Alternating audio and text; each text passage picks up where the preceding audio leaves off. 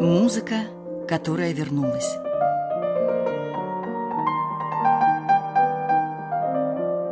Новый взгляд на известные вещи.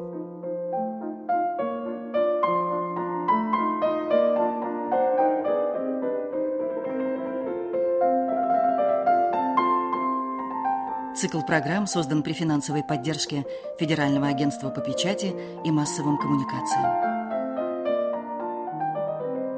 В студии «Радио Орфей» Михаил Казинник. Сегодня мы продолжаем цикл программ, которые я условно бы назвал так «Восстановление справедливости». В программы включена музыка Александра Александровича Алябьева, Антона Григорьевича Рубинштейна, музыкантов, композиторов, чья музыка сыграла огромную роль – в общем цветении существования того явления, которое мы с гордостью называем русская музыка XIX века, но они как-то часто незаслуженно отодвинуты на задний план, потому что вот всегда появляется несколько звезд первой величины, и тогда перестают обращать внимание на тот фундамент, на то основное, что создавало и помогало существовать звездам первой величины. В нескольких программах мы слушали Алябьева, и я думаю, что Алябьева появилось большое количество поклонников, слушателей, потому что музыка действительно феноменальная, э, очень романтическая, шопеновская, человечная, профессиональная, порой очень острая и неожиданная. Нынешняя программа посвящена творчеству Антона Степановича Аренского. Вот если бы в конце XIX века – мы появились бы там, в России, в Петербурге, если бы мы спросили людей о их любимом композиторе, любителей музыки России тогдашних, то они бы в первую очередь назвали имя Аренского. И даже трудно представить себе, что уже через сто лет, а может быть даже и меньше, а может быть и больше, творчество Аренского станет третьестепенным, о нем перестанут говорить, его музыка будет звучать все реже и реже, его имя часто стоит в ряду многих-многих других композиторов. А вот здесь, на мой взгляд, тоже несправедливость, потому что я очень хорошо чувствую личность Аренского, потому что в моей жизни встречались такие люди. Вот он родился в Нижнем Новгороде – в чудесной семье совершенно. Это семья настоящей русской интеллигенции. Отец врач и виолончелист, как это и положено нормальному русскому врачу XIX века.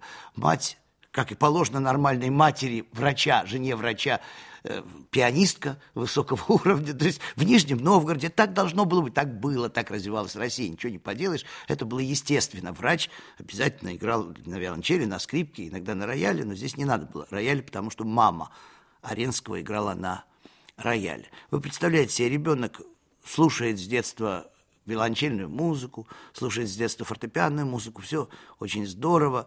В 7 лет учится на фортепиано, а в 9 первое сочинение.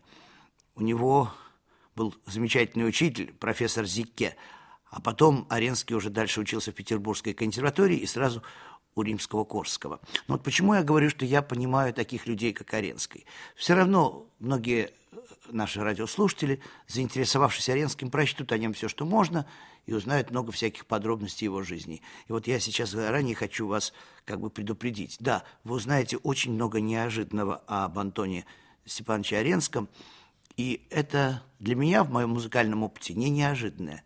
Вот когда я учился в музыкальном училище, к нам приехал из провинции мальчик, который ну, никогда ничего не видел, вообще ничего. Он он просто играл на фортепиано, учился в провинциальной, почти деревенской музыкальной школе. И вот когда он приехал и сел за рояль, все были потрясены. Откуда это? Он играл, и все училище собиралось его слушать. Он только направлялся к роялю, и все бежали за ним. В него влюбились все девочки срочно. Э, какие-то люди хотели с ним выпить, с ним посидеть в каком-то ресторане, чего там только не было. Он стал пить, он много гулял, Девочкам он тоже отвечал взаимностью. И параллельно вытворял совершенно невероятные вещи. Однажды ему нужно было сыграть самостоятельное произведение на академическом концерте, одно из прелюдий Рахманинова. И он знает, что часто прерывают на самостоятельном произведении, или не надо играть самостоятельно выученное без педагога, или послушать несколько тактов, потом говорят спасибо. Вот он решил не выучить Рахманинова, решил кусочек выучить, который у него могут спросить, а дальше даже не посмотрел ноты. И вот когда он играл самостоятельное произведение, и нужно было играть дальше, его не остановили – он просто начал импровизировать в духе Рахманинова и настолько увлекся, что импровизировал 15 минут, а в прелюдии оставалось сыграть всего лишь 2 минуты. Вы знаете, это была настолько феноменальная импровизация, это было настолько по-рахманиновски, это было настолько одухотворено. Он с какой-то невиданной скоростью постигал поэзию Хлебникова и Мандельштама, мальчика из деревни, который вообще никогда ничего не слышал. Вот попался ему Хлебников, он говорит, слушайте, Послушайте, я вам сейчас почитаю стихи. Он мог прийти пьяный на уроки музыкального училища. Он мог вообще не прийти, потому что какая-то девочка особенно увлекла его творческую натуру. Потом он занялся живописью и так далее, и так далее. Он рано ушел из мира. О нем так никто никогда и не узнает, потому что вот, вот такой был человек, богатая личность, совершенно невероятная. В нем все было богато, понимаете? И вот когда мы слушаем музыку Аренского, мы понимаем, что вот эта музыка – в которую не могли не влюбиться все девочки, не могли не захотеть с ним выпить все мальчики. Это, понимаете, это условность, то, что я сейчас говорю. Я как бы говорю на уровне метафор. Аренской – это богема.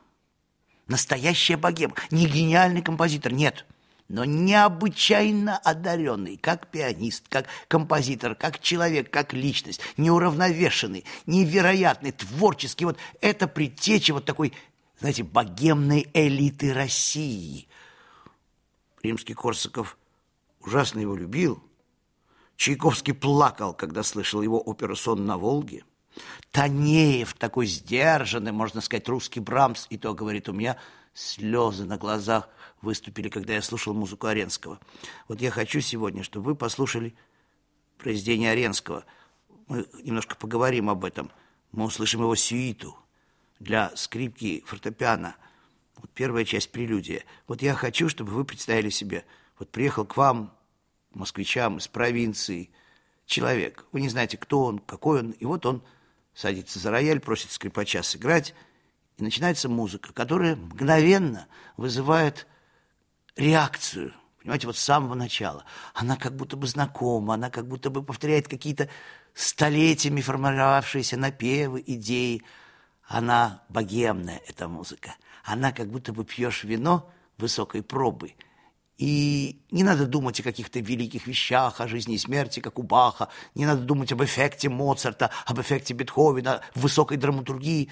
Нужно просто раствориться в этой необычайно красивой музыки. Вот давайте послушаем начало, прелюдию из его сюиты. Сегодня у нас в студии Орфея в гостях совершенно замечательный пианист Андрей Шипко.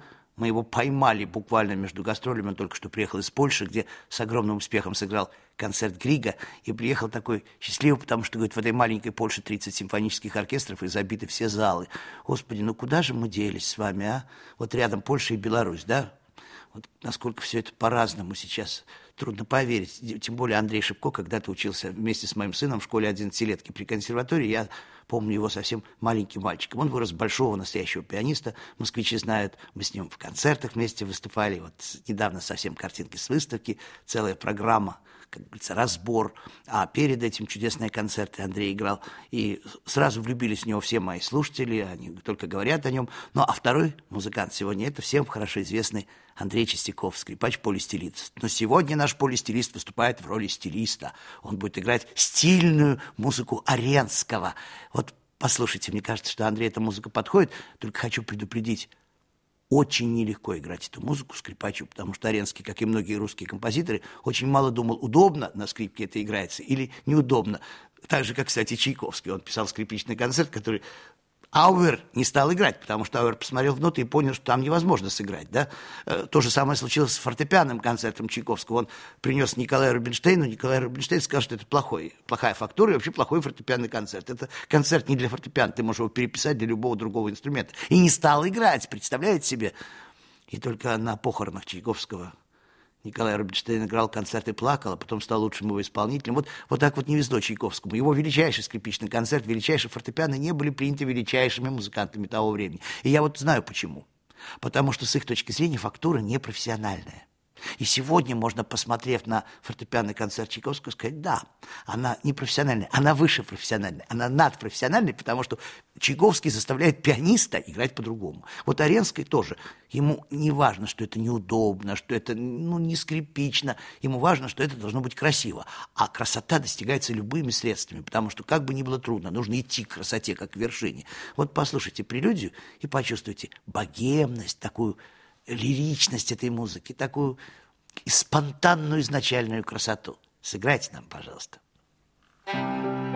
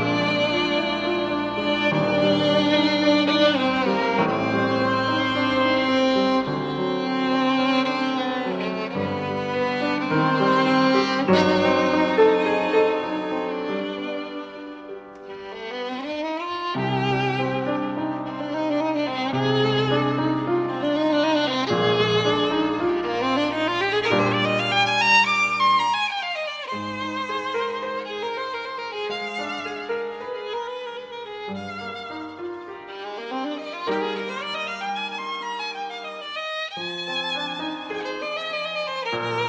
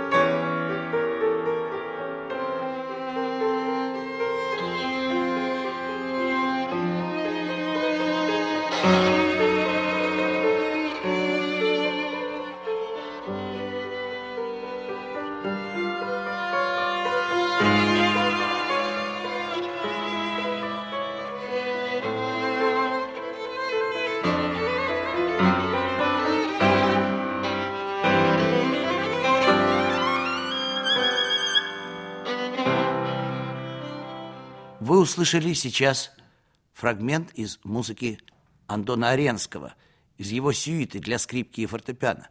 Вы понимаете, о чем я говорю? Когда заходит речь о мусорском, то мы говорим о космогонии, о концептуальной музыке, музыке вечности, музыке мироздания. Когда мы говорим о Чайковском, то мы говорим о об огромном явлении, о мастере души, о человеке, живущего на грани срыва и, тем не менее, спасающегося высотой, музыкой, бесконечным совершенством. Когда мы говорим о римском Корскове, то мы можем сказать о композиторе, предвосхитившем музыку XX века, импрессионизма, несравненном оперном психологе, о гении цвета, звука, образа, моря, океана, космоса – а вот когда мы будем говорить о Баренском, то опять возвращается ощущение и желание слова «богема». То есть Аренский пишет музыку для того, чтобы вот сейчас люди, которые ее услышат, влюбились в эту музыку, влюбились в автора этой музыки, испытали какое-то такое нежное-нежное чувство. Вот знаете, с чем у меня есть ассоциация? Вот в, российской, в русской поэзии 20 века было немало великих поэтов. Это поэты Серебряного века умные-умные, глубокие-глубокие. И в стороне был Сергей Есенин, который как бы не такой умный, как бы не такой глубокий, но он поэзия. К нему можно относиться по-разному. Э, можно где-то не воспринимать его антиинтеллектуализм, но его поэзия, она трогает сразу сердце. Иногда, читая Мандельштама, понимая, что ты сотрудничаешь с органом, ты сотрудничаешь с реформацией, ты сотрудничаешь с различными эпохами, духом культуры, искусства, интеллектом, э, как когда-то писал Оренбург, что Мандельштамовский камень грешит германской многодумностью, а когда читаешь Есенина, ну не нужно все время лазить в словарь, не нужно, нужно просто читать и зайти в свое сердце. Вот у меня такое ощущение, что Аренский стоит в стороне от вот этой столбовой дороги музыки, потому что даже Танеев, его современник, э, русский Брамс, он тоже высочайшего интеллекта мастер. Его кантата по прочтении псалма или Иоанн Дамаскин, его феноменальная симфония э, до минор – это музыка, выстроенная как грандиозный храм. А Аренский рядом с ними такой неприкаянный, такой независимый, как будто бы и нет ничего в развитии русской музыки такого космического, а есть просто человеческая душа. Вот душа раскрытая, распахнутая, обдуваемая всеми ветрами. Так он и жил, Аренский. С другой стороны, никаких орг-выводов о его поведении не делалось. Он занимал посты и профессора Московской консерватории, и директора Петербургской хоровой капеллы. То есть он... Понимаете, вот что в России было интересно? Даже чиновниками были мастера. Люди неповторимые, люди творческие, необычайного творческого импульса. Вот сейчас вы услышите вторую часть.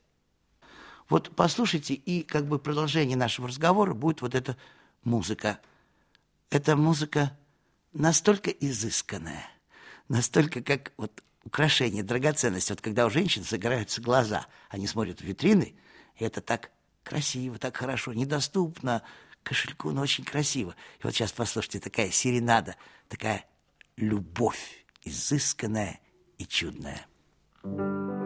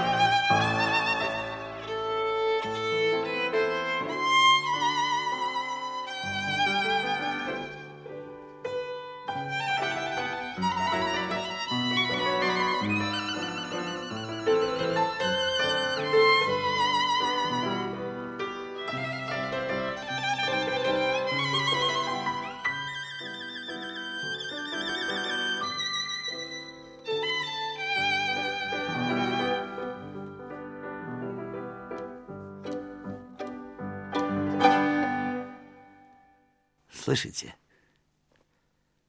Но это же чудо. Это же игрушка. Это драгоценность. Вот не случайно величайшие скрипачи 20 века делали переложение его вальсов, его изыска для скрипки и играли это в концертах как экстра номера, как бесовки, а после произведений Аренского невозможно не аплодировать дальше. То есть как уже закончилось? Вы слышали, какое буквально японское немногословие, да как хокку, Совсем недолго, буквально две минутки, но сколько прелести, сколько тонкости, сколько точности, какая точность деталей. Вот теперь слушайте, вы все равно, любители музыки, прочтут в летописи жизни римского Курского следующую характеристику Оренского. Вот что написал Римский-Корсаков, но прошу учесть, что Римский-Корсаков был в каком-то смысле идеальный человек, то есть идеальный семьянин, идеальный композитор, идеальный профессор, очень строгий, в отличие от Чайковского, который мог поставить пять с четырьмя плюсами Рахманиному. Римский Корсаков больше пяти не мог поставить. Нет, это было выше его сил, потому что ведь положено ставить пять. А пять с плюсом такого нет, а с четырьмя плюсами совсем нет. Римский Корсаков – это гений логики, труда. Вот там, где у Мусорского спонтанность, у Чайковского слезы и истерика, у Римского Корского железная работа. Кстати, один из немногих атеистов в истории музыки. Даже помнится такая история, которую описывает Шостакович в воспоминаниях, что когда сидели за столом, и сын Андрей Римский Корсков стали говорить о Боге, вдруг Римский Корсков, великий Римский Корсаков, остановил всех, стукнул кулаком по столу и сказал, «Неужели до сих пор непонятно? Там, — и показал на небо, — никого нет». Вот представляете, два атеиста было в русской музыке, Римский Корсаков и Шостакович. Может быть, потому что Шостакович был атеистом, он так долго и тяжело умирал, потому что он боялся смерти, ибо знал точно, что там ничего нет – я не знаю, полезен ли атеизм, но для, для искусства он не очень полезен. Потому что гениальнейший Шостакович, в отличие от Баха, который умирал радостно, шел к трону предвечного, диктовал последний хорал, Шостакович умирал мучительно, потому что знал, что за смертью не будет ничего. И вот я сейчас вам прочту несколько строчек, которые римский Корсаков посвятил своему ученику Аренскому. Жестокие слова, жестокие строчки, но я думаю, что в чем-то в том, что я сейчас прочту, римский Корсаков не прав. Вот что написано. Мой бывший ученик, по окончании Петербургской консерватории, вступивший профессором в Московскую консерваторию, прожил в Москве много лет. По всем свидетельствам, жизнь его протекала беспутно, среди пьянства и картежной игры. Но композиторская деятельность была довольно плодовита – Одно время он был жертвой психической болезни, прошедшей, однако, по-видимому, бесследно. Выйдя из профессоров Московской консерватории в 90-х годах, он переселился в Петербург и некоторое время после Балакирева был управляющим придворной капеллой. И в этой должности беспутная жизнь продолжалась, хотя и в меньшей степени. По выходе из капеллы Оренский очутился в завидном положении, числясь каким-то чиновником особых поручений при Министерстве двора – Аренский получал от 5 до 6 тысяч рублей пенсии. Это, кстати, друзья, огромные деньги в те времена. Это просто сумасшедшие деньги. Будучи вполне свободным для занятий сочинением.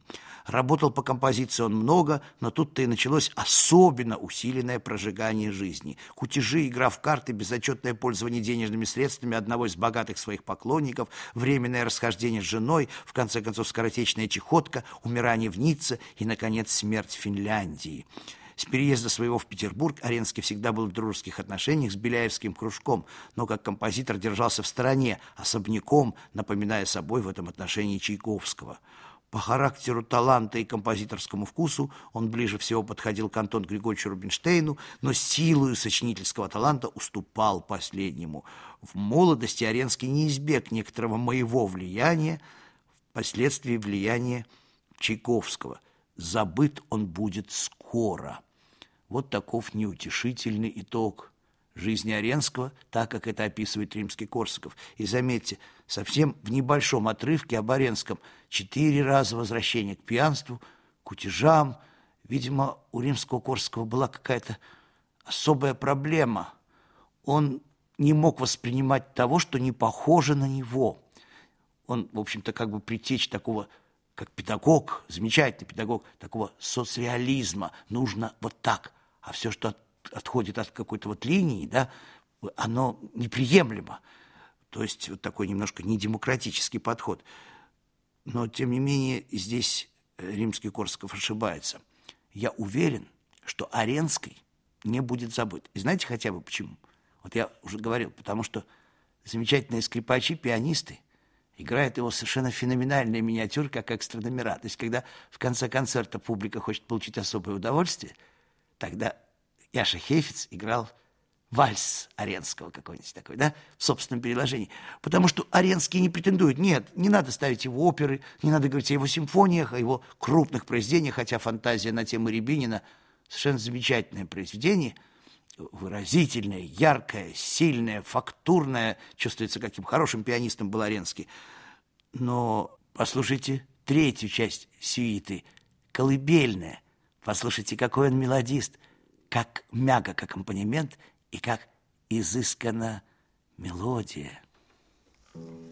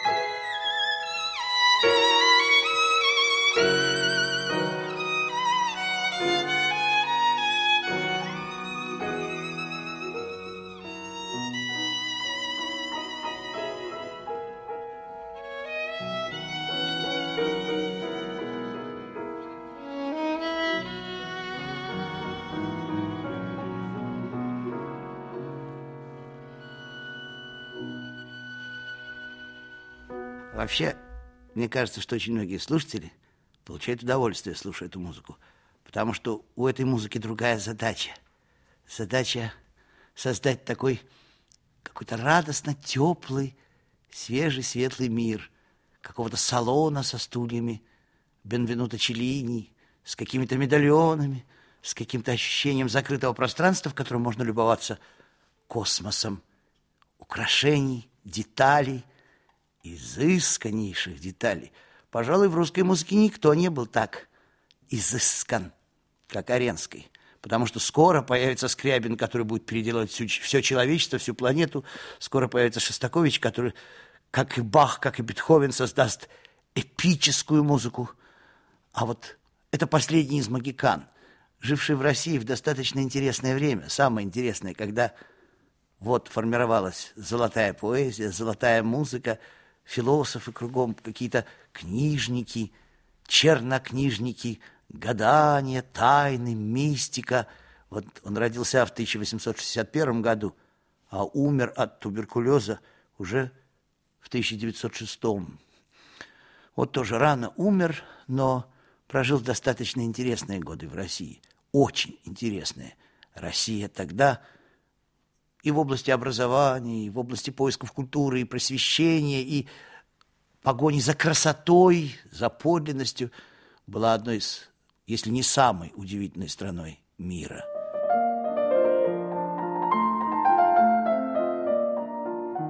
Музыка, которая вернулась.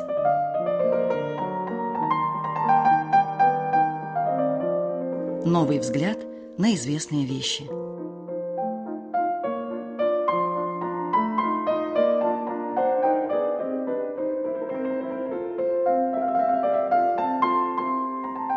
Цикл программ создан при финансовой поддержке Федерального агентства по печати и массовым коммуникациям.